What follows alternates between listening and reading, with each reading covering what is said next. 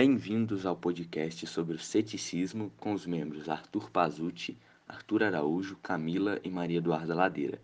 Na visão geral da população, ou senso comum, é normal dizermos que uma pessoa cética é aquela que não acredita em nada, desconfia e descrê das informações que lhe são passadas.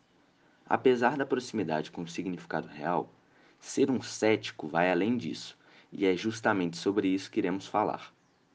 Primeiramente, é de extrema importância que tenhamos conhecimento sobre o contexto do ceticismo antes de nos aprofundarmos em seus conceitos. Alexandre o Grande, como exímio admirador da cultura grega, ajudou a espalhar as ideias de grandes filósofos como Aristóteles, Platão e Sócrates pelo mundo. Para isso, ele fundou a cidade de Alexandria, grande centro cultural da época, e devido a esse conglomerado deu-se início o período helenístico. Foi nesse momento que surgiram vários outros filósofos com inspirações na filosofia grega, elaborando novas teorias e retomando antigos conhecimentos. Nesse contexto surgiram as escolas helenísticas, que dentre elas estava o ceticismo.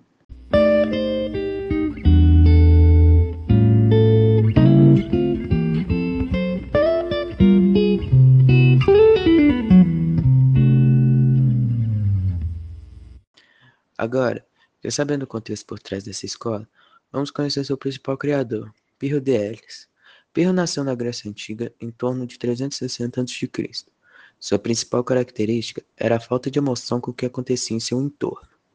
Essa característica era tão marcante que se espalhou uma história em que, certa vez, Pirro estava em um barco em meio a uma tempestade, com todos os passageiros desesperados, pois achava que o barco ia virar mas Pirro foi o único que se manteve indiferente, chegando até a apontar o comportamento de um porco como um sábio.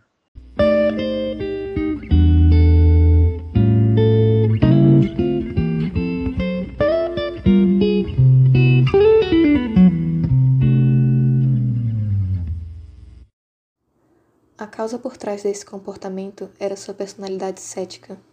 O cético dita que não podemos decidir como as coisas realmente são, apenas como elas nos parecem. O mesmo fato pode ter significados diferentes para pessoas diferentes. Portanto, é impossível saber qual opinião é a correta. A partir disso, Pirro concluiu que podemos ter uma opinião, mas razão e conhecimento não. Ele disseminou a ideia que devemos suspender o nosso juízo, ou seja, ao ouvir duas propostas e a constatar que ambas são aceitáveis, devemos suspender os nossos julgamentos e aceitar que nenhuma delas seja verdadeira.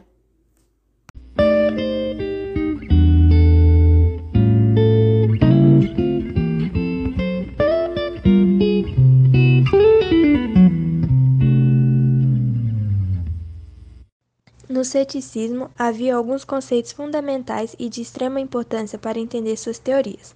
Alguns deles são a epoqué, que significa a atitude de não estabelecer julgamento sobre as coisas, as éteres, que é a busca pela verdade com o conhecimento prévio de que ela jamais será atingida, a catalepsia, que consiste em assumir que é inadmissível compreender ou conceber qualquer coisa, a adoxa, que significa sem opinião, ou seja, adotar a postura de reconhecer que é impossível compreender a realidade e, por isso, não poder afirmar nada sobre ela, e por fim, a ataraxia, que era o estado imperturbável da tranquilidade plena atingida a partir de práticas céticas e que levaria à felicidade plena. Com essas práticas, os céticos receberam a tranquilidade da indiferença e do não julgamento.